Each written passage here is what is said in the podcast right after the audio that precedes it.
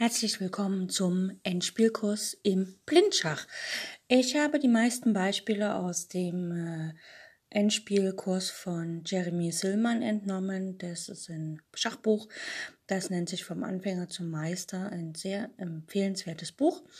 Und ich wünsche euch ganz viel Spaß bei all den Übungen und los geht's!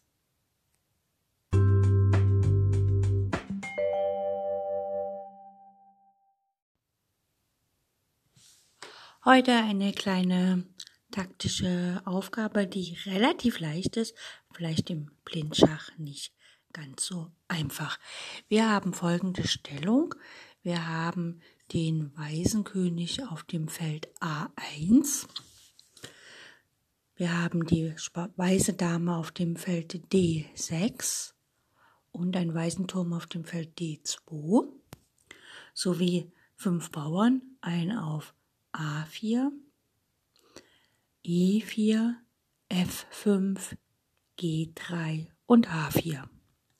Schwarz hat den König auf G8, die Dame auf C4, ein Turm auf B8, ein Bauern auf F7, G6 und H5.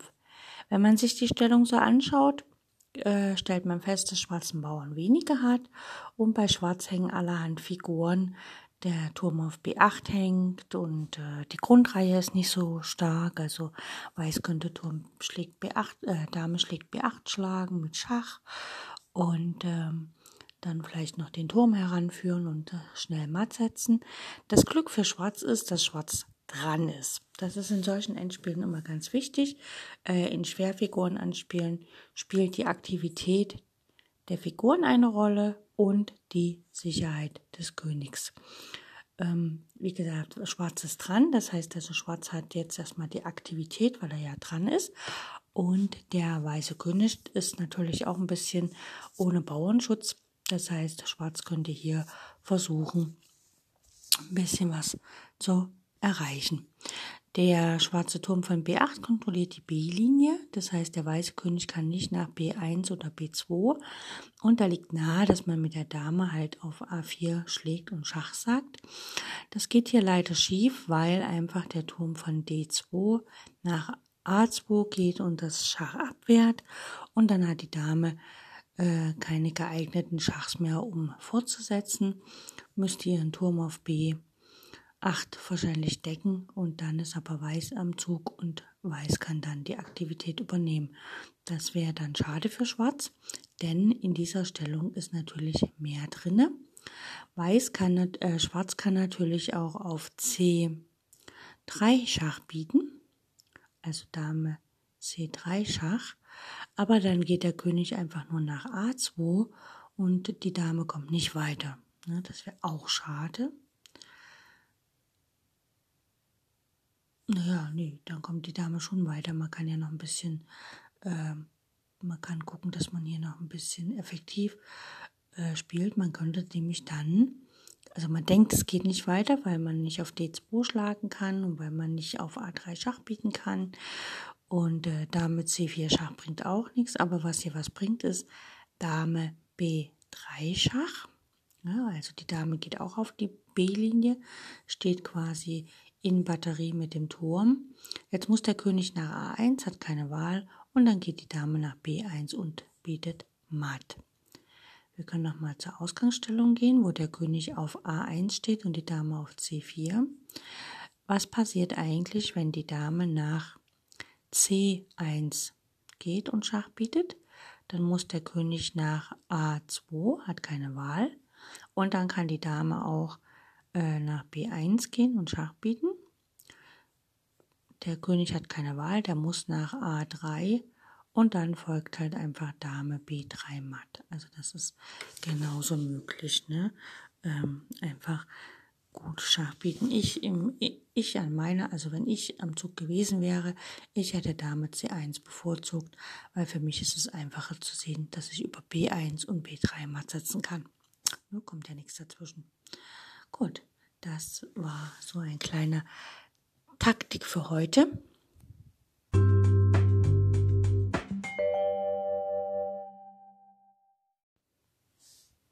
In unserem Endspielkurs heute geht es nochmal darum, wie man mit zwei Läufern den alleinigen König matt setzt.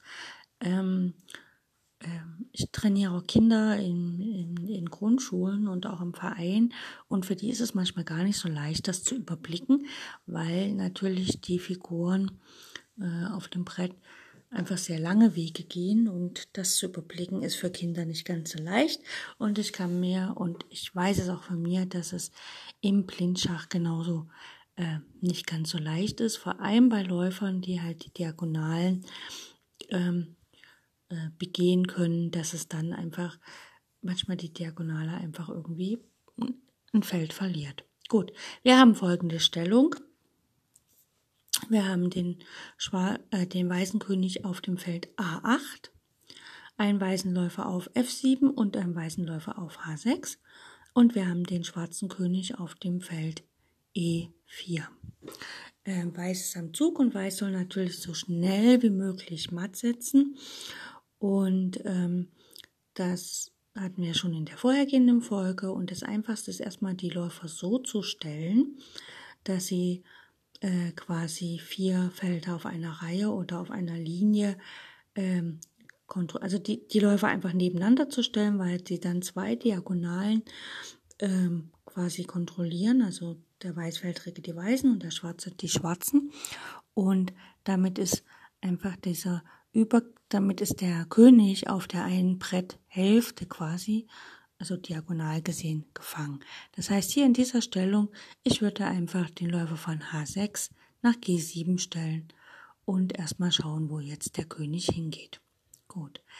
Jetzt äh, der weiße König geht nach D3 und ich kann jetzt äh, einfach mit den Läufern noch näher an den König herangehen, sodass die Läufer schon mal den König im äh, am Brett fangen, aber ich kann auch mit dem König ranlaufen und damit dem König auch Felder nehmen. Also mache ich König B7. Der König geht nach D2. Dann kann ich mit meinem Läufer natürlich jetzt auch die Felder C2 und D3 kontrollieren, also die weißen Felder, also spiele ich Läufer G6. Ich mache quasi die Bretthälfte für den König kleiner. Der König geht nach E3. Ich laufe mit meinem König, mit dem weißen König nach C6, einfach um ranzulaufen. Der König geht nach F4. Er möchte gern nach G5 gehen, deswegen spiele ich jetzt, damit das nicht funktioniert, Läufer F6. Ne, damit kontrolliere ich die vier Felder auf der fünften Reihe und der schwarze König kann da natürlich nicht hingehen. Jetzt gehe ich mit meinem weißen König ran. Ähm, der schwarze König kann ja wieder äh, irgendwo hingehen. Ich muss natürlich das Feld ähm, D5 mal kontrollieren. Und es kontrollieren heißt nicht, dass ich drauf gehe, sondern ich spiele einfach König C5. Gut, der schwarze König geht nach E2. Das heißt, hier kann ich die schwarze Diagonale jetzt wieder abtrennen, indem ich Läufer G5 spiele. Der schwarze König geht nach F3, er möchte wieder gerne nach ähm, G4 gehen und meine Läufer angreifen. Das verbiete ich ihm natürlich mit dem Zug Läufer F5.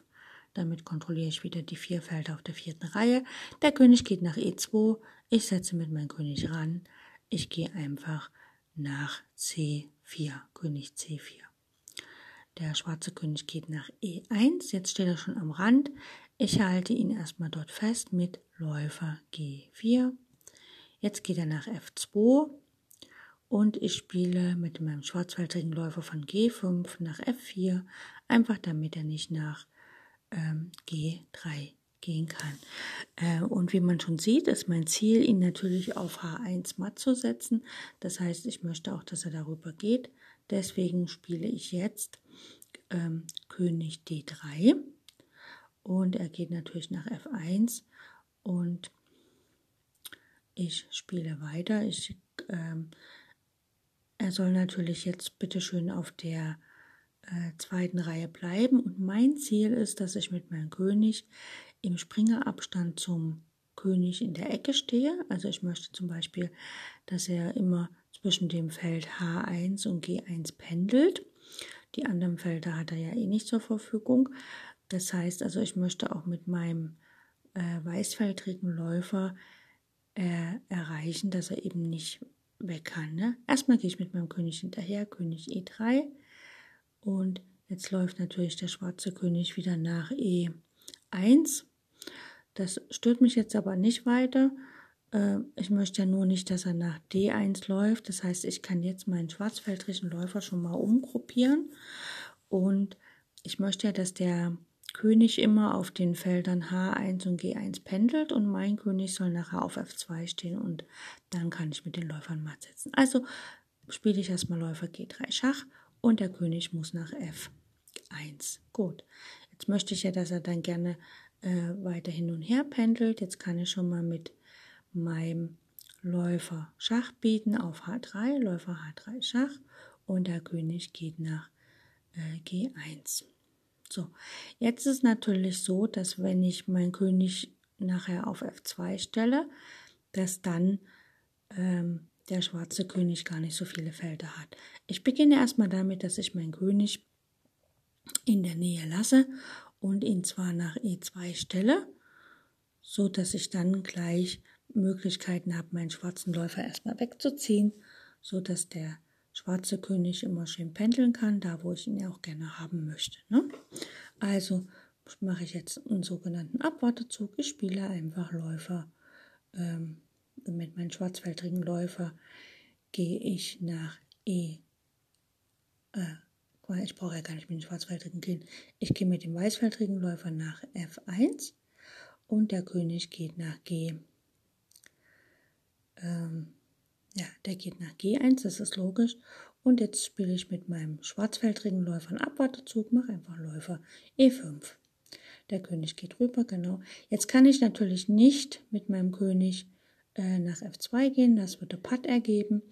Und ich muss natürlich auch aufpassen, dass der König nicht auf das Feld ähm, G2 gehen kann. Und deswegen kann ich mit meinem, meinem König nochmal umgruppieren. Ich muss im Springerabstand zum schwarzen König stehen. Also spiele ich König F3, weil spielt König G1, das ist logisch. Jetzt spiele ich Läufer. Ähm, kann ich jetzt eigentlich gleich mal setzen? Nein, kann ich noch nicht. Muss ja mit meinem König günstig stehen. So, ich spiele wieder Läufer H3. Der König geht nach H1, das ist ganz klar. Und wenn ich jetzt mit meinem König natürlich nach äh, F2 gehe, habe ich nichts erreicht, weil dann habe ich wieder Patt gesetzt. Das möchte ich nicht. Und ich möchte aber auch nicht mit meinem Läufer weggehen. Deswegen, ich muss, wenn der König auf dem schwarzen Feld steht, muss ich mit meinem König in der Lage sein, nach G3 zu gehen. Deswegen nochmal ein Abwartezug mit Schwarzläufer D6 von mir aus. Jetzt steht der König auf dem schwarzen Feld und jetzt kann ich mit meinem König nach G3 gehen. Der König geht wieder nach H1. Ich spiele Läufer G2 Schach. Der König geht nach G1 und dann kann ich Läufer C5 matt setzen. Ähm, sicher war es auch schneller möglich, das matt zu erreichen, aber ich, ich glaube, ich habe hier bei dem Einzug, wo ich Läufer, F1, äh, ja, Läufer F1 gespielt habe, das war ein bisschen umständlich, das hätte ich nicht machen brauchen im 17. Zug. Im 17. Zug hätte ich einfach auch ähm, ähm, statt Läufer F1 einfach mit meinem äh, Läufer quasi, also ich hätte nicht Läufer F1 spielen müssen, ich hätte einfach da in diesem Moment äh, meinen König anfangen können umzugruppieren, also König F3, dann geht der König nach G1, mein Läufer zieht nach F4, damit ich Platz habe. Der König geht nach H1, ich spiele einfach nochmal Läufer E5, dann geht der König rüber nach G3, jetzt kann ich König G3 spielen, König H1, dann kommt Schach und dann kommt mit dem, also Läufer G2 Schach, König G1 und dann kommt Läufer D4 matt. Das hätte auch funktioniert, wäre ein paar Züge schneller gewesen. Gut, das war's für heute. Also Matt setzen mit zwei Läufern ist nicht ganz so einfach, aber ist auch nicht wirklich schwer. und ähm, wir hören uns demnächst wieder. Und danke fürs Zuhören.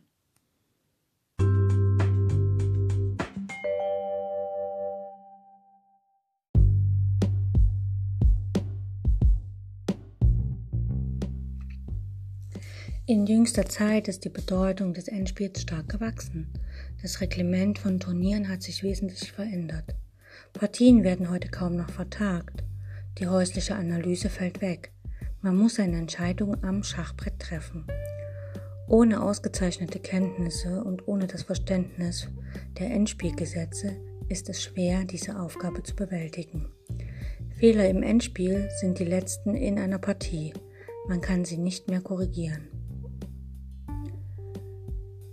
In meinem Endspielkurs behandle ich die Theorie, die Analyse und die Technik des Endspiels, also alles, was ein Schachspieler über dieses Partiestadium wissen muss. Ich weiß selbst, dass ich nicht vollkommen bin und dass einige meiner Analysen und Vorstellungen nicht zu 100% stimmen werden. Deswegen bitte ich euch, liebe Zuhörer, seid wachsam und lernt selbst zu denken.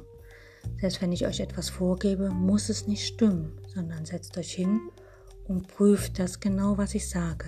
Wenn es falsch ist, dann seid stolz darauf, dass ihr einen Fehler gefunden habt. Ihr könnt mir über alle Kanäle schreiben und ich bin offen für Kritik. Wenn euch das Ganze gefällt, was hier im Endspielkurs kommt, dann bitte ich euch, falls ihr Freunde, Bekannte, Verwandte, andere Schachspieler kennt, informiert sie über mein Schachradio, Schach on Air, so dass mehr und mehr Zuhörer zu meinem Radio kommen und den Endspielkurs auch hören. Ich freue mich auf die nächste Sendung.